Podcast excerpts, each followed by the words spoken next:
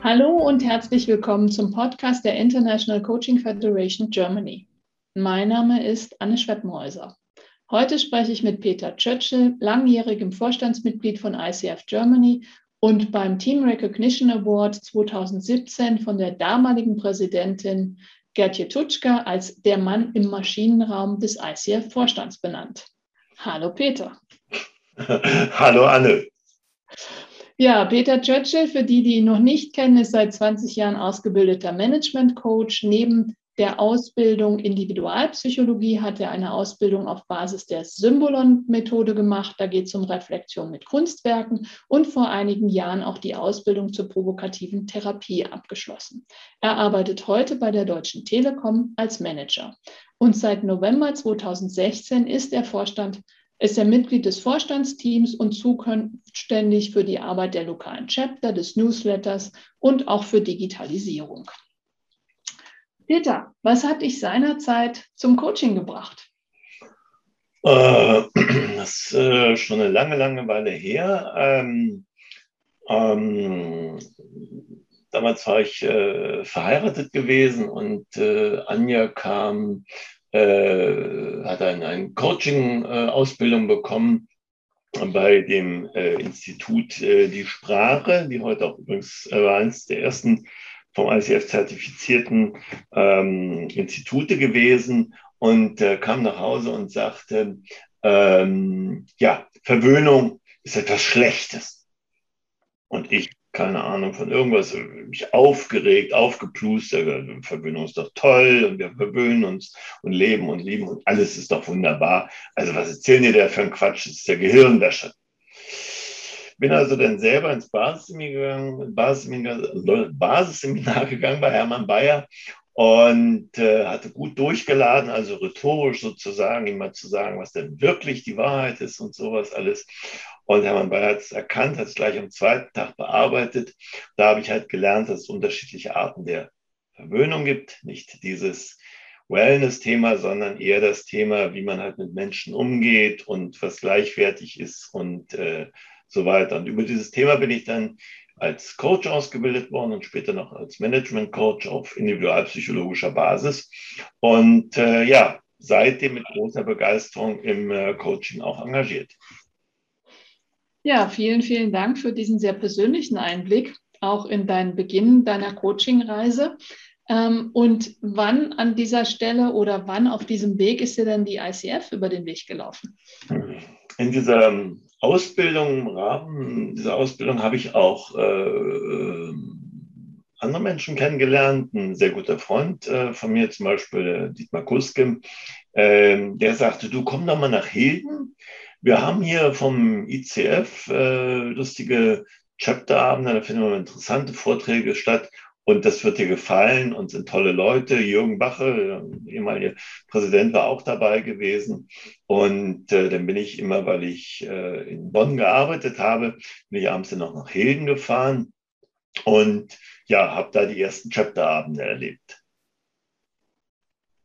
Ja, und wie war dann dein Werdegang innerhalb von der ICF? Was hast du schon alles gemacht? Naja, und, was alles, und was hast du schon alles bewegt? Naja, wie ging es denn weiter? Den habe ich festgestellt, weil ich ein, in der Nähe von Frankfurt gelebt habe, dass es auch ein Chapter in Frankfurt gibt und habe dann damals äh, dort die Chapterabende auch besucht, weil man war es mir abends nicht mehr so spät. Und äh, Thomas Schulze äh, fragte irgendwann mal rum, ob ich äh, und andere Leute nicht die Chapterarbeit übernehmen wollte. Das habe ich mit ähm, Bettina Bodenschatz gemacht und äh, dem äh, Ralf und ähm, haben wir das Chapter gestimmt und wir haben angefangen 2012 den ersten Coaching-Tag in Frankfurt zu machen. Davor hieß das immer noch Konferenz. Und Bernhard Zimmermann, der damalige Präsident, sprach mich an, ähm, ob wir nicht auch weitere Coaching-Tage machen wollten. Und dann gab es die Summer Universities, die wir gemacht haben. Und wir haben den HR-Personalertage gemacht in Frankfurt. Da fing die Chapterarbeit äh, dann an. Und ich habe äh, mit großer Leidenschaft dann äh, die Chapterarbeit weiter ausbauen dürfen unter dem damaligen Vorstand. Und da war ich nicht Mitglied gewesen, äh, habe Chapter eröffnet. Anne, du erinnerst dich, äh, Stuttgart, was wir denn damals zusammen gemacht haben. Hamburg, mhm. Nürnberg, äh, Düsseldorf wiederbelebt, äh, Köln, Bonn und äh, was war noch dazu gekommen? Freiburg-Lörrach, Karlsruhe, äh, Karlsruhe nicht Mannheim.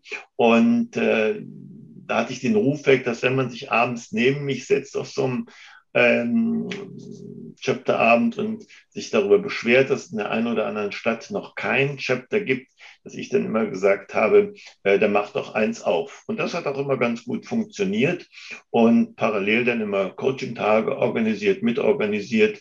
Ähm, das war richtig gut gewesen. Bis es denn 2016 zu der Entscheidung kam, die ehrenamtliche Selbstausbeutung ins äh, Grobe zu treiben sozusagen und äh, habe mich dann in den Vorstand wählen lassen. Anne, du warst dabei. Bei der Wahl, ja, genau. Und später dann auch im Vorstand. Mhm. Genau.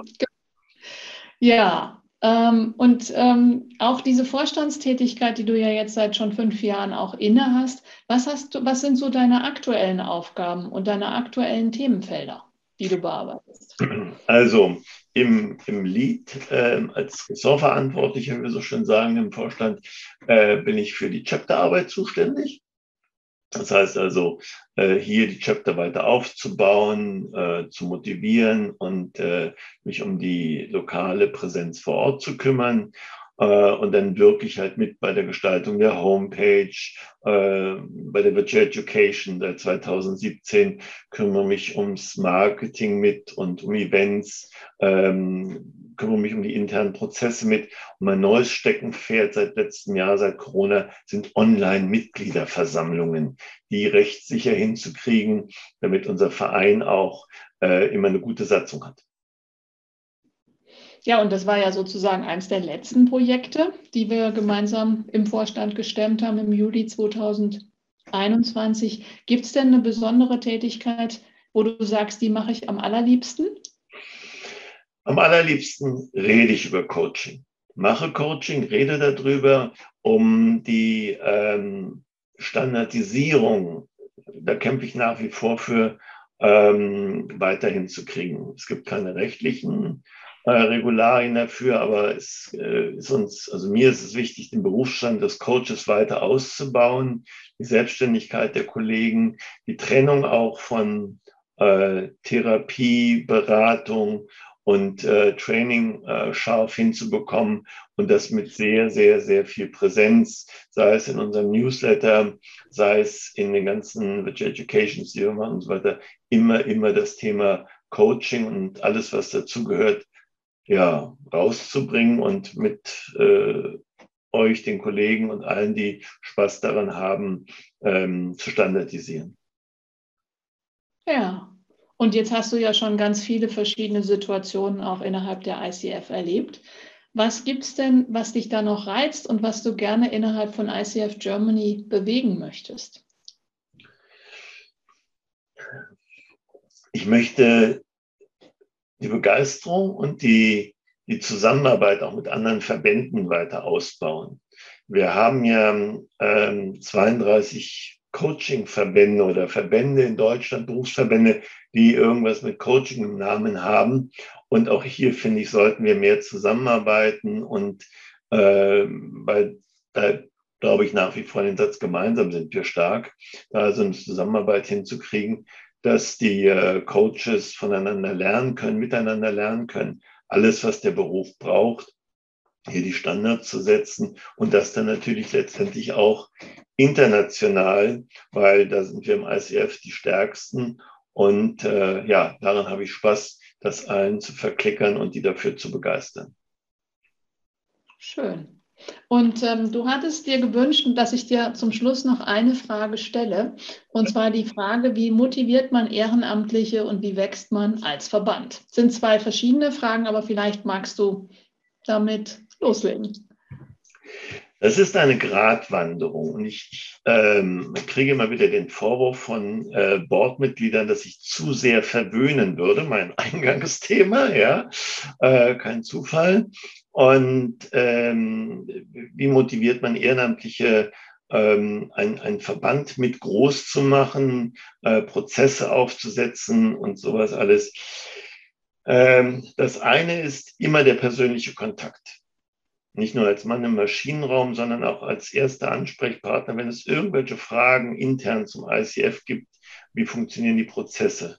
Ständig ändert sich bei uns was. Das muss es auch und das ist auch gut so. Aber es ist natürlich für einen ehrenamtlichen Chapter-Host in Hamburg, in München oder wie natürlich auch schwierig, weil das ist nicht sein Kerngeschäft, die Prozesse zu verstehen, sondern das ist ein, ja, eine Notwendigkeit, hier äh, auch optimal durch den Tag zu kommen, damit wir interessante Veranstaltungen machen können vor Ort und sowas alles. Da bin ich gerne erster Ansprechpartner, um das beizubringen. Und gleichzeitig ist es natürlich die Notwendigkeit, auch die Prozesse weiter voranzubringen. Wir haben in den letzten zwei Jahren fast alles digitalisiert, was es zu digitalisieren gibt, sei es Asana für Prozesse oder äh, Ablagemöglichkeiten, weniger E-Mails und sowas alles, äh, damit die Leute merken, dass es einfach ist, ihre ehrenamtliche Zeit, und da habe ich größten Respekt vor,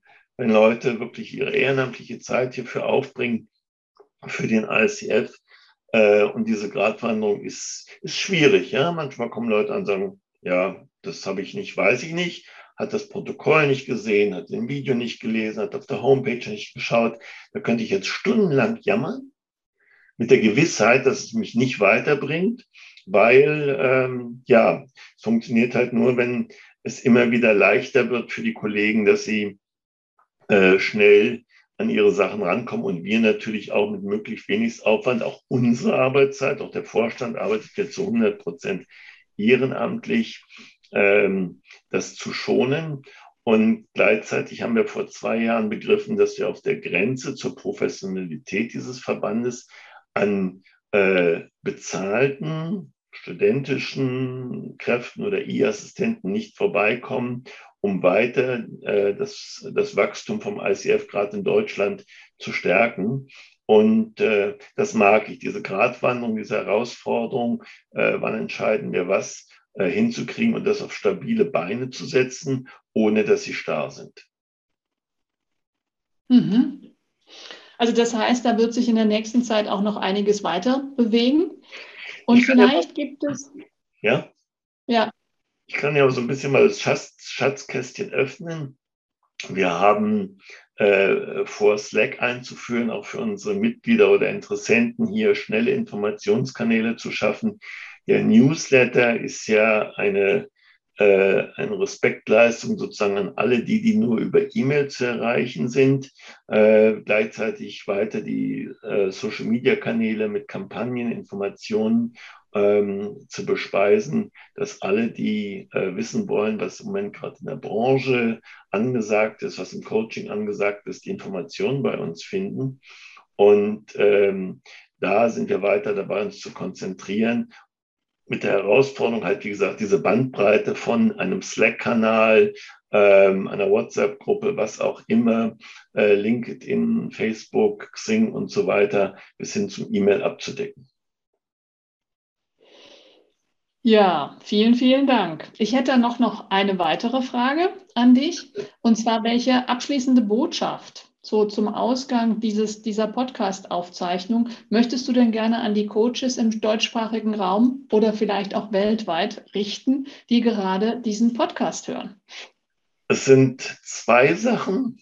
Das eine ist, ähm, wenn ich Erfolg haben möchte, äh, ist der ICF der Mitgestaltverband. Also wir sind wirklich diejenigen, die für jeden offene Türen, offene Ohren, offene Arme haben, hier mitzuwirken und äh, mitzugestalten. Hier kann jeder seinen Platz finden, sein Ressort, sein, ähm, seine Unternehmung, um mehr Präsenz zu haben für das eigene Business. Das wäre eine wichtige Botschaft.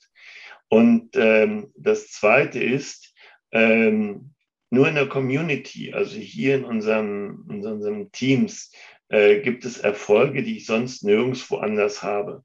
Weil in der Abhängigkeit einer Angestelltenbeschäftigung, in einer äh, Verbindlichkeit meinen Kunden gegenüber, wenn ich selbstständig bin, in den Partnerschaften, was auch immer, das können die alle nicht leisten, was dieses Team, was dieser Verband hier leistet und mir an äh, Arbeit auch, ja klar, ist ja immer Arbeit, aber eine Freude, eine Genugtuung, eine Bestätigung liefert. Deswegen bin ich so lange dabei. Nicht, weil ich nichts anderes kann, sondern das auch, ne, sondern weil es einfach diese ja, Freunde wäre jetzt ein bisschen übertrieben gesagt, das wäre mir zu, äh, zu eng. Aber hier äh, Kumpels und Kumpelinen zu treffen, ja, die einfach das gleiche Ansinnen haben und Spaß haben, Sachen zu bewegen.